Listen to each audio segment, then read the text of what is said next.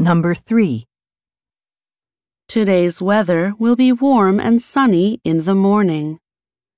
In the afternoon, there will be clouds and maybe a little rain.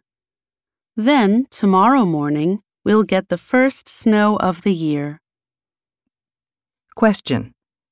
How will the weather be tomorrow?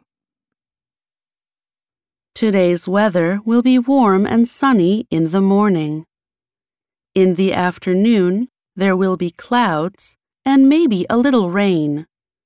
Then, tomorrow morning, we'll get the first snow of the year.